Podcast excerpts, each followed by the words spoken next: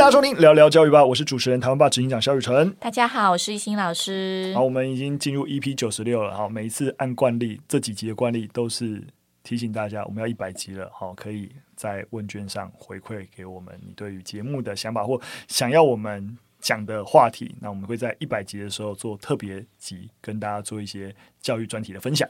那这集播出的时间其实二月九号，大概就是这两天，应该大家现场的老师应该都在参加备课研习或是校务会议。备校务会议我知道，我以前有参加过。备课研习是什么东西？哎，就是大家集合在一个活动中心或是一个视听教室，然后大家会听就是外来的讲师讲课。哦，所以学校大概会利用这个时间把。该上的一些议题，比如说，呃，举个例子，会多久？有像寒假就会是一整天，放寒假前已经有一次演习，我们学校啦，哦、然后再来就是开学前会有演习，像我们学校就是会在明天演习。你说一两个小时的那种？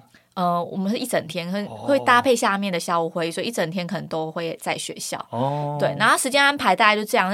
暑假会比较多时间，大概一两两三天，然后可能在寒假就是一到两天。嗯，那我们会把我们这学期要融入的东西，比如说我们每个人都要修到一些研习史数。举个例子来讲，特教职能研习、嗯、辅导职能研习，或是什么国防安全，就是等等等的。哦、全校老师一起上还是会分开来？全校老师会一起上，哦、所以等于是他们呃。各个处室会针对他们要做议题融入，邀请那个领域的老师来呃分享。那分享的时候，我们是不是就研习时数，就抵掉我们原本每个老师应该要修修的，就是我们每个老师有规定，我知道哪些时数，比如说特教几小时、辅导几小时、国防几小时，哦，那就一并处理掉。所以等于学校就帮老师喘厚厚了嘛，对不对？这些必修研习时数，学校一次帮你解决，老师就不需要额外再去。看那些教师研习网上面去开课去上课了。对，通常老师在备课日比较不会请假。那当然，我觉得这个这样的备课研习就会有个很大的缺点是，上面讲师不管有聊或无聊，就是他讲的好不好，我们通常在下面都是自己在备课，或是我们自己拿电脑在做事。其实我觉得现在老师比较需要的备课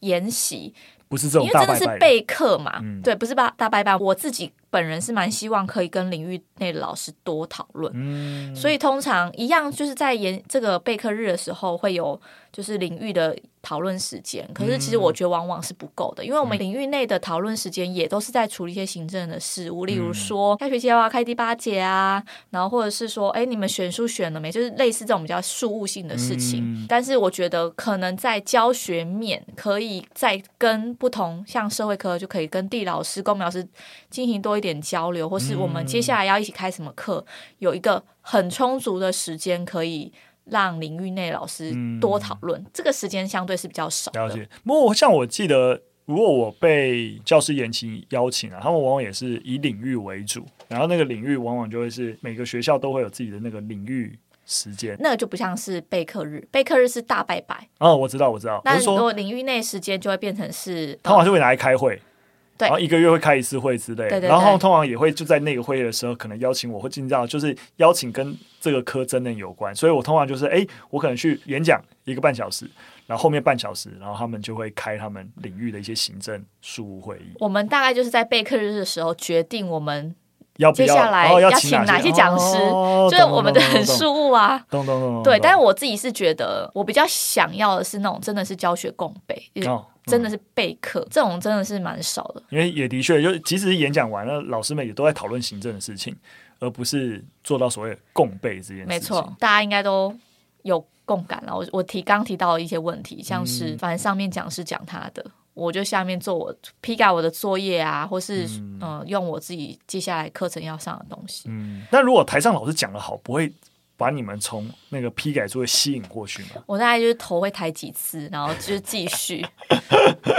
好可怜哦，台上讲师真的蛮无力的，就连我想办法吸引你，你也只愿意抬头起来几次。那我有时候看到这个，我就心里觉得蛮荒谬，就是我们常常是那个在台上那个人，然后想要吸引学生的注意，但是学生如果不专心，我们其实会很生气。嗯、但是在 备课研习的时候，我们就是那群不专心的学生。我跟你讲，这这这这个话我真的超常听到，就是邀请我研习的那个那种科招啦，就是那种科领域召领域召集人，有时候还是会先跟我打预防针，说啊，老师们都会这样啦，然后甚至当着我面骂老师们，就说啊，你们那个就是待会研习要专心，不要那个在课堂上要求学生，然后自己来参加研习的时候，然后也都做自己的事情，对啊，改习做什么？我觉得蛮好笑的，就直接骂自己的老师，觉得蛮可爱的。好啦，就是跟大家分享，哎、欸，对啊，只是闲聊一下，分享一下这种教育的一个现况。对啊，乱象吗？不是啦，也不是说乱象，就是我觉得现实的无奈啊，没有符合我们对需求，就变得很变得很自私。我们也只能用这种方式来面对这种。你知道，这就是这个核心问题。我们都我们都知道，就是说，哎、欸，即即使老师们离开离开教程，还要持续的跟上时代，就要持续的，哎、欸，我们就要求老师要研习要进修。但你知道，回到那个最具体的实物，这些研习怎么进行？到底实际上面老师的能力有没有真的被增能？然后能够跟着那个时代的这些素养学的需求，然后真的了解要怎么样融入教学生或干嘛？其实你就这这在这些刚刚我们讲到的环节，就会知道说，在每个环节漏一点、漏一点、漏一点，然后最后真的到这个老师身上，在具体他教学生的一个情境，到底我们在意的这些新的观念、新的素养，最后剩下多少？的确，现阶段啦，我觉得以目前台湾的一个。教育的一个体制，这种素养融入干嘛，都还是蛮仰赖个别老师自己在不在意。没错，没错、啊。那我我觉得有一个机制，的确是刚刚亦欣老师讲的，算是蛮好。就是最起码有没有一些辅导的机制，让这个共备的可能性、共备团能够成为可能。像像我实际上面都觉得说，在每个县市啊，都会有辅导团。那通常我也觉得那个辅导团老师们的积极程度蛮高的，而这些辅导团往往都会变成是诶更积极，你在这个科，虽然我都觉得算蛮有热忱的，然后找到共备的一种机制，就是这些辅导团老师们本身就是也建立某种程度的共备群，那他们好处是什么？政府有给他们资源，就是因为因为你成为辅导团老师，相对来说有一些优待，那些优待。我也不不太确定是什么，反正就他们也会比较有资源去共同备课啊，因为他们就是在这个领域的辅导团嘛，所以他们对于这个领域要融入哪些东西啊，他们彼此的讨论啊，就是蛮积极的。所以每次接触到这些辅导团，都觉得，哎，这种辅导团机制如果更能够某种程度普遍到刚刚你讲，哎，我共同领域，然后。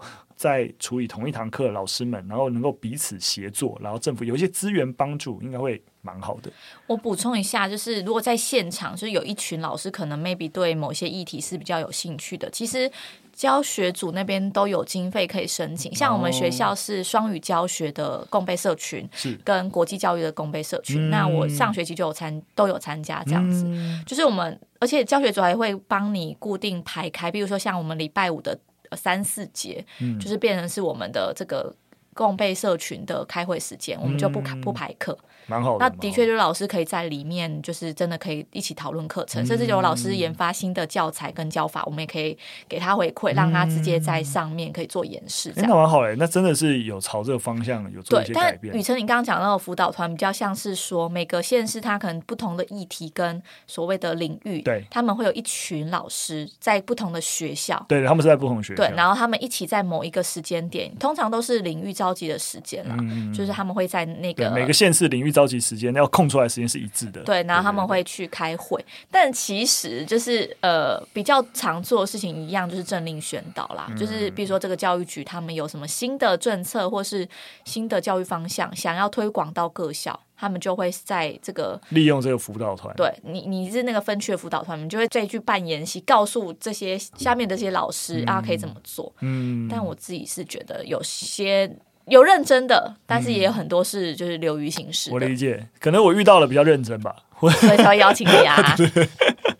所以我我觉得刚刚那个一心讲的比较接近我那个 idea，就是那种理想的那种样貌，就是哎，其实既然我们都知道个别老师的主动性是在的，那我们最起码，那政府最起码对于。有意愿积极的老师，然后这样子的一个机制是有一些辅导，我觉得蛮好的啦。第一则新闻，我们来聊聊全民国防教育。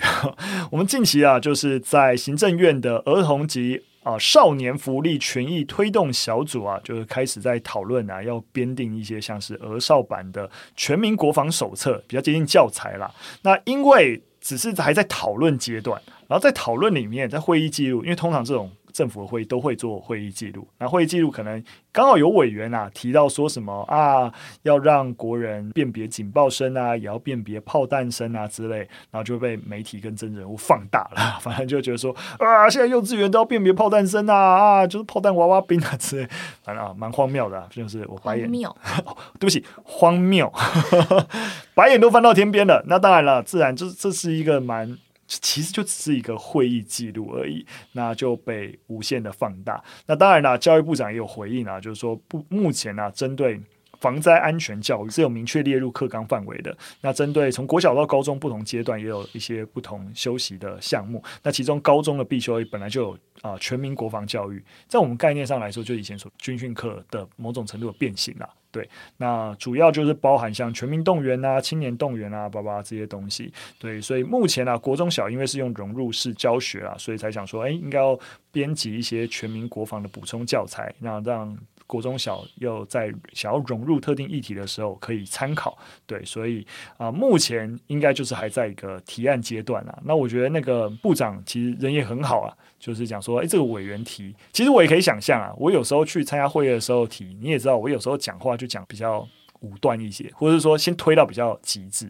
那其实我相信这个委员也是一样，他并不是说，就是我觉得只是一个举例。说什么幼稚园要辨别炮弹声？我觉得在这个举例以下，只是觉得就是说，我们应该要更进去，让每个年龄层或者说不同阶段，用一些比较浅白的方式去理解全民国防的概念，而不是用一些你知道就是虚虚飘飘的一些文字的概念，然后要小朋友去理解这些东西。你不如让他理解更具体的炮弹声长什么样子，可能只是一个举例，然后就被媒体跟一些不同党派的政治人物放大这样子。我蛮认同，就是教育部长指出，就是那个全民国防教育，他要考量学生各阶段身心的发展，所以，比如说在用字遣词啊，或是相关资讯，比如说这个年龄他需要呃学到哪一些符合这个年龄可以理解的事情，对，所以一样就是跟雨辰讲的，我觉得就是有放大的 这个政治人物太放大了。那其实我自己还蛮期待这个国防教育的这个教材，嗯，对，因为这算是说有，我觉得教育部在这个议题上面有新的推进，嗯，因为其实我们在去年聊了蛮多全民国防教育的一些议题，没错，就是那时候也都讨论到我们中小学只是融入而已，那你没有给我教材，其实不会有人想要融入，嗯，对。但如果今天有这样的教材，其实我会蛮期待，比如说我可以结合我自己的课程，嗯、然后怎么把这个教材呃变成是学生可以学到的资讯或知识，就至少我有一个依据啦，没错，不会是说哎我到底要怎么上，对。嗯好，所以还是期待在这个相关的教材啊，能够能够出炉。但当然，大家也可以理解啊，就是说，包括你知道，我们教历史也知道，历史的内容很容易涉及到一些政治敏感。那其实讲实际话，就当前的一个政治局势啊，或者国际局势，就是战争的。一些潜在风险相对比起过往比较高，所以就会变成跟国防啊、战争有关的话题，也就成为政治上面比较容易吵吵闹闹的事情。但我觉得教育归教育嘛，对不对？就是说，针对啊、就是学生该拥有的安全意识或者国防意识，这还是一个，这本来就是一个重大 issue 啊。所以我觉得就是说，避开政治口水啊，到底对于啊孩子怎样面对这个社会可能潜在的风险，我们到底应该学什么？应该要提前让。他们认知到哪些啊、呃、重要的资讯？那我觉得本来就还是要好好推进，就跟易兴老师说的一样，就是说，也许不是所有老师都在意，那反正反正就融入式教学嘛。但最起码让愿意融入的老师是有凭有据的，而且不会自己从零开始要找教材那么辛苦。好，我们直接进入第二则新闻哦。第二则新闻有趣了，超有趣，超有趣。第二则新闻要跟大家讲，英国的数学必修教育是否延长的风波，是真的很有趣啊。我可能刚才这样讲这个这个新闻的重点，大家不觉得有趣，大家听我娓娓道来。那这是一个新任的英国首相苏纳克，他在今年一月四日，在他的新年首相演说当中提到新的政策方向，他想要把数学必修教育延长两年，目标是什么？要增强英国下一代科技人才的培育。但大家可能没办法在台湾的环境了解说，诶。就为什么要延长 数学又什么什么教育延长两年？那这要说明一下，就是英国在这个议题啊已经吵蛮久了。长年以来，英国都有所谓的厌数症的风气，就是讨厌数学的镜头。我觉得好好笑。当然，就是厌数症风气不是开玩笑，是真的蛮严重了。就是根据统计啊，就是像首相官邸也公布了两个数据。第一个数据是全国十六岁到十九岁的年轻学生里面啊。只有二分之一的人是有在继续学习数学的。就很多人十六岁以后就你知道，多数人是没有在学习数学。对，那这会导致什么影响呢？英国境内啊，大概目前啊，百分之将近六成的劳动人口，他的数感程度只有。小学程度影响很大，那个人口数差不多在两千四百万左右。那其中这个小学程度啊，其中更是有八百万人连小学三年级的程度都不知道。这个小学三年级的程度是怎样？就是说，他会对于例如说他们的薪资增减的比例啊，或者你去超市买东西的时候那个折扣的概念啊，就连这些日常基本的应用都有理解问题。有八百万人长大了。没办法理解超商折扣是什么意思。那我这边补充一下数感能力这个东西，其实根据 OECD 的标准，那基础的数感能力哈是以小学毕业生来做基本的标准。那定义是能够理解单位的换算，很简单吧？cm 到呃 m，好，不举例了。基本的图表解读跟日常的数字比例。那在处理家庭预算规划啊、信用卡账务啊、基础金融时候会遇到困难。那数学能力低于小学三年级的学童的成年就会被认为是低数感能力，其中他遭遇的状况是不容易理解日常数字比例的增减问题，就刚雨辰提到的超商折扣啊、薪资增减，那也难以处理一般人的这种收支管理。有没有感觉到很严重？不过我必须要说啊，这个计划当然你知道，就是这不这已经。不是第一任有首相提这件事情，其实之前就有提，但也都被反对。为什么？因为其实其实就跟台湾很多像我们，我相信很多文科生都对于过去的那个数学课学习有一些。噩梦式的创伤，在英国也是一样，就很多人觉得说，哇，那个延长数学课，那其实啊没有帮助，而也认为说，哎，数学课对人生没有影响啊，应该是对于艺术啊、人文的必修课提高才对。觉得不是说数学不重要，而是觉得相对别的东西比较重要，而数学课带来的负面效益比较大。所以你应该提高别的东西。那另外还有一个很大的一个问题啊，就是师资的人力严重不足。这市场上现在就是会数学那么少，那想教数学就会更少。对，那如果你要延长两年，这要怎么解决？这个师资人力不足，其实也是之前啊、像前一任的首，在前任的首相卡麦隆，他就有提出过所谓的数理老师倍增计划，或什么一样啊，就是整个数学教育展延计划，最后都失败了。为什么失败了？就是因为你根本没有这么多的老师能够。教这件事情嘛，也觉得说，那你今天啊、你说苏纳克你你提了，那你就有办法解决这个师资的问题嘛？你没办法解决嘛？那要怎么延长两年，对不对？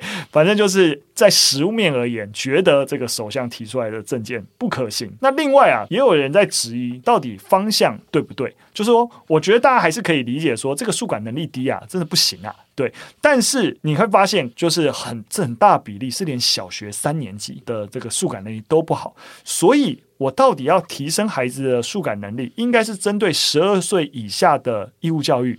要提升数学的教育的一些水准，还是要针对十六到十九岁延长两年让他们学习？诶，你去延长两年真的有帮助吗？还是应该好好的去强化十二岁以下这个数学启蒙教育，让多数人都最起码有十二岁的一个数感能力的一个水准？诶，这样比较实际吧。所以有些人的批评是会觉得说，虽然数感能力是个问题。但是啊、就是新政府的一个主张是抓错重点。因为我在想那个验树证的这个竞逃的那个风气，其实我自己也有一点感受。是虽然我的数学没有很差，但是我到现在啊，我只要是就是平常比较焦虑的时候，我当天晚上做梦都会梦见明天要考数学，然后我没有 准备。对，那我觉得这，这是梦魇，真的啊！我到现在还在 梦到这个。那其实新闻中也有提到说。就也蛮类似我自己的想法。就是英国人，他对于数学反感，其实是对于学校教育里面过度强调数学的二元性。嗯、也就是说，数学课上不是对就是错，那算错一个题目，你得到就是一个很大的差差跟不及格，嗯、所以这往往会给学生带来非常大的羞耻感。那这个记忆其实就像我一样，会一直延续到成年，会让大家相信说我就是数学不好，但其实成绩并不会不好，但是你就会很排斥。所以你知道我现在的镜头就会变不一样，就是有时候很简单的加减乘。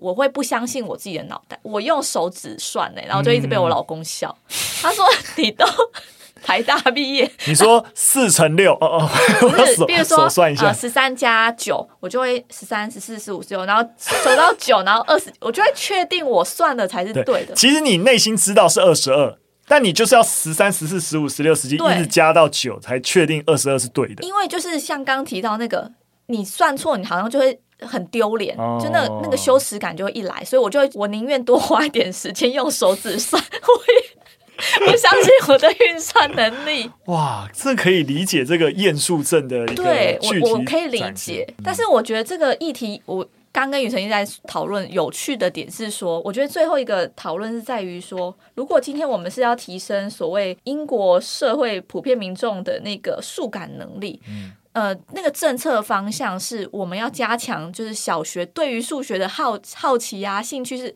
甚至是不要排斥，而不是说延长那个十六到十八。嗯，但我另外也有想到一个问题：如果今天我知道说十六岁以后我就不用学数学了，那我前面会不会认真学？嗯，我我直接顺着一心刚才讲的，我觉得应该要不会，应该要不会的意思是，如果你真的是以数感为核心的教育。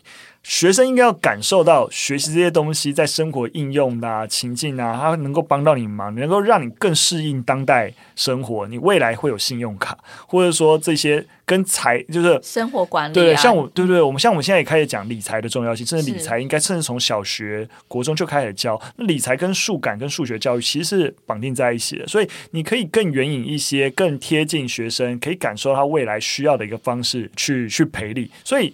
的确啊，就是我也蛮同意的。就是说，既然资源也很有限，那不如真的先把十二岁以下的数学教育搞好。所以比较直接，但老说到政治这种问题啊，你很难很难有一个绝对的对错。如果呃我真的用一个比较暴力的方式，当当然那个实质的解决是一回事，而我最起码让十六岁到十九岁能够都上，因为他核心想要解决另外的问题嘛，不只是数感能力低落，要解决的是英国科技人才不足的问题。所以回过头来，如果他对着是科技人才解决，那就不见得是我强化十二岁以下的数感教育就能解决问题。其实某种程度就跟台湾现阶段因为半导体产业其实是支柱一样，然后我们对于半导体人才觉得不够，所以呃某种程度又更强化鼓励大家要念理工科系啊，然后能够补充我们半导体人才的不足，这是有连结关系的。所以当今天英国如果是在一个国家政策底下要提升科技人才，那你学修习数学的人口。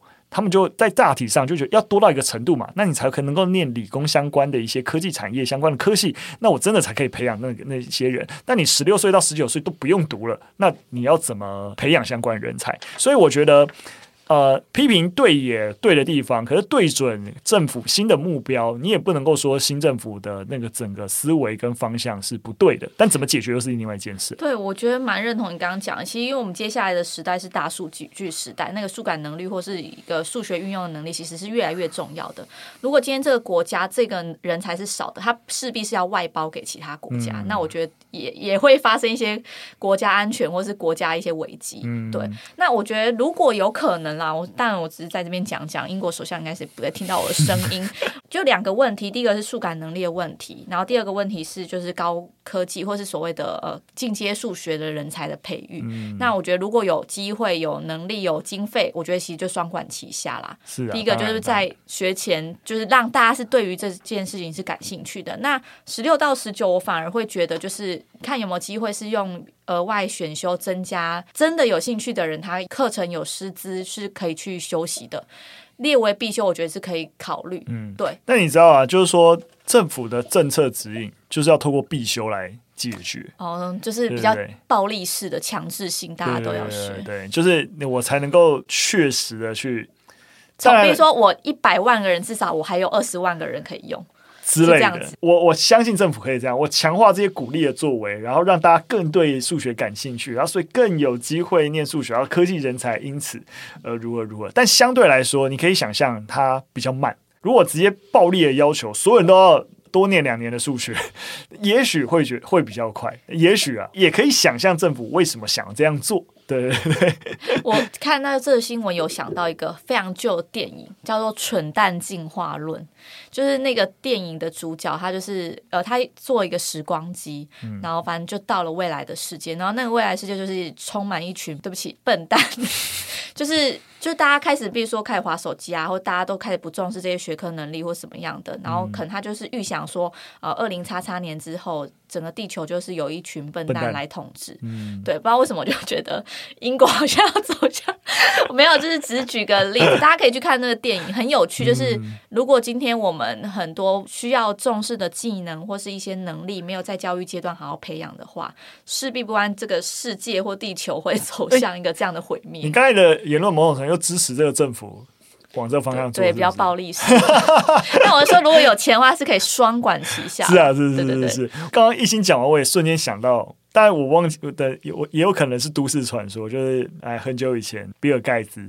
别人问到他，哎，就是呃，美国的数学教育啊，干嘛的时候，因为有一段时间就也觉得说啊，不用，其实美国的教育也在想，啊，不用谈数学啊，不要逼迫学生学九九乘法啊之类的。然后，但有一阵子又反省，就说啊，你看这些亚洲国家的数学成绩很好，理工人才很高。那比尔盖茨回馈就是，我没有看过任何一个工程师是连九九乘法表都不会的。所以你说小朋友要不要学九九乘法表？如果你觉得政府的这些工程师啊、科技人才需要，那连九九乘法表没有人会，你从小不教。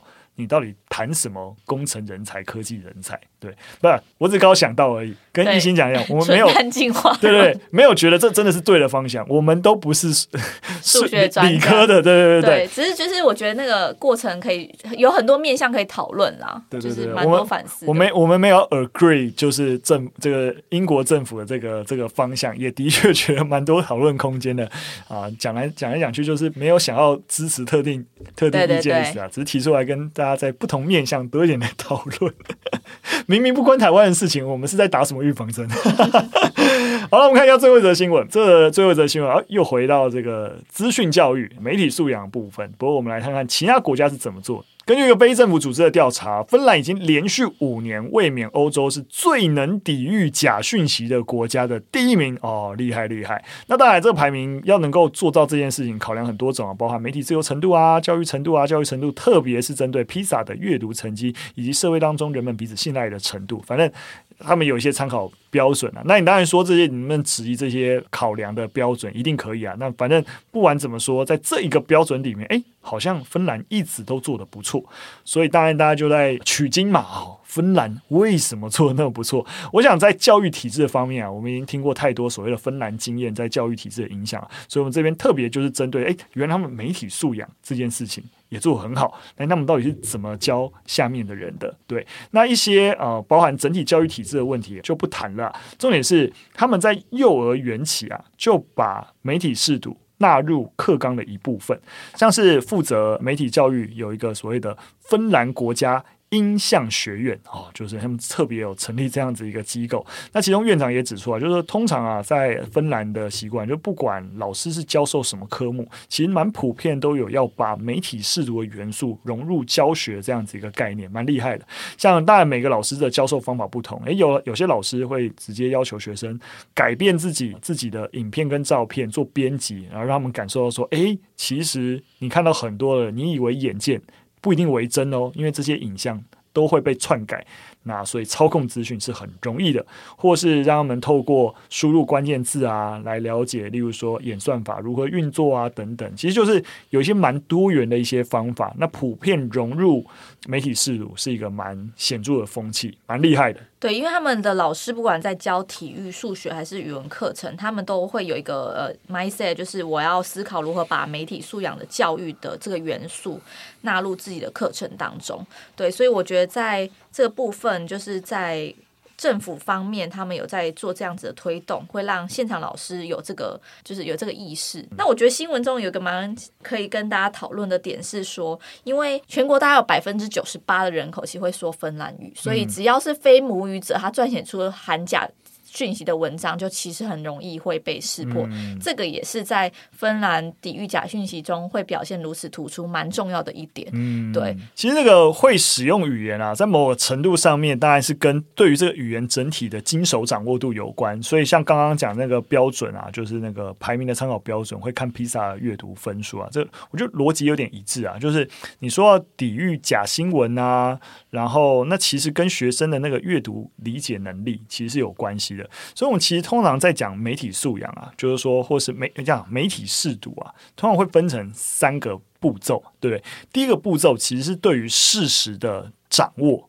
跟辨别，就诶，这个讯息是真的是假的，哪里可能是假的，哪里可能是真的？你要怎么判读这个讯息？这是第一件事情。这件事情大家要先做好，这就是跟阅读理解能力很有关系了。那第二件事情啊，就进一步啊，你要对于这个资讯本身的立场是能够有所掌握的。诶，他为什么会这样讲话？是不是涉及到这一个？呃，就是这个内容的产出者，他背后特定的一些想法，或是他想要达成什么特定的目的，这个目的不见得是坏的，对。那他的这个立场跟他提出来的事实有没有办法佐证他能够提出这些东西？就是说，你从事实的理解到的立场的一个。啊、一个掌握，进一步，最后就到我刚才最后想讲，就思辨的部分。就是说，我们都知道思辨很重要，但不是哦，你看到讯息你要思辨，你要批判，不是这个样子。你要先有一个层次的掌握事实，然后去理解立场，进一步的才能够去思辨分析这个立场的有效性，或是它的佐证依据够不够，你的批判才有依据啊，对啊，你知道很多人都会把批判当做什么？唱反调。哦，你讲的我跟你想的不一样，哦，我就叫批判性思考，呃，要要理解，就是我们在。啊、看待这个媒体试读，跟要让学生去建构这个能力，其实是可以再拆解成不同层次。那不同层次所需要训练能力不太一样。那我们的教材或是也要相对应做一些建构。所以刚才提提到像芬兰老师，诶，其实透过一些设计啊跟方法，都可能在不同的面向上面，让学生啊。进一步的去理解不同的媒体工具，那是不是能够对着刚刚讲的从事实到立场到思辨，然后进行提升？那因为其实我们都知道说，接下来的青少年就会在社交媒体中长大，但是你在那个环境中长大，并不代表说我就可以知道怎么防范这些。操作的东西，或是这些假资讯，那其实就是有一个英国发展心理学的杂志就有提到说，就青少年时期很容易会被阴谋论影响，那那是高峰，所以就是如同刚刚讲到这个作者就有提到说，社群媒体就是呃影响年轻人看待世界看法的一个。就蛮重要的一个指标，所以芬兰在媒体试读的部分做了蛮多的努力。接下来他们也会往教导老人识别假讯息这件事情来做讨论，这样。嗯。然后，其实我觉得，如果回到教育现场，对于任何学龄阶段的老师来讲，如果你要做出有成效的课程，其实蛮是一个挑战的。除了你有很多的资源，或是很多的一些共备，对，像是呃。受访的一个老师就有提到说，比起教媒体素养课程，其实教文学课还相对简单，因为已经研究了好几百年。可是像媒体素养课啊，或者假资讯这些课，其实很新，而且没有一个所谓好的方法，或是他。就是它是一个很新的东西，他呃有提到一个，我觉得也可以跟听众朋友分享，就是很简单的，就是我们其实上两集就有提到，要让学生了解他们看到的东西跟实际看到的东西的差别。就是如果你不了解他们中间的那个关联，你就没有办法理解假新闻或假资讯是什么。所以。也在就是我们常常提到，我们学生阅读理解变差，注意力变得比较短暂，然后相信假新闻，因为是因为我们没有足够的背景知识来辨别。就像宇辰刚刚讲，辨别其实是最重要的第一个步骤。没错，没错，没错。当然了，你也知道，我们讲的东西，我们都不是这个媒体大神啊。虽然我说算是某种程度媒体从业人员，但这一这个领域啊，虽然说很新，但也很多人在努力了。我也是期待未来台湾爸针对整个媒体素养。的整个实物的操作也能够提供一些比较。其实你讲好久，到底哪时候要付诸行动？不能不能这样子。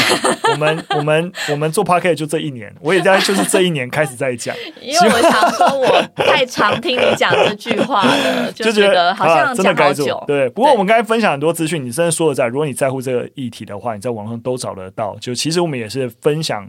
大家就呃、啊、分享给大家，我们觉得其实很多人提出来不错的一些方法跟概念跟建议，对，那就是好啦，就是只是先立 flag，一定会做，一定会做。两百集的时候，两 两百哎，两百集之前就做得到，也蛮厉害，就代表在。接下来一年内我们就做得到。对，所以我刚立了一个 flag 给你。好，没问题，没问题。好了，那今天分享讯息到这边，非常感谢大家收听。如果有任何的想法跟对我们节目内容有任何建议，都可以留言告诉我们。那我们今天节目到这边，下次再见，拜拜，拜拜。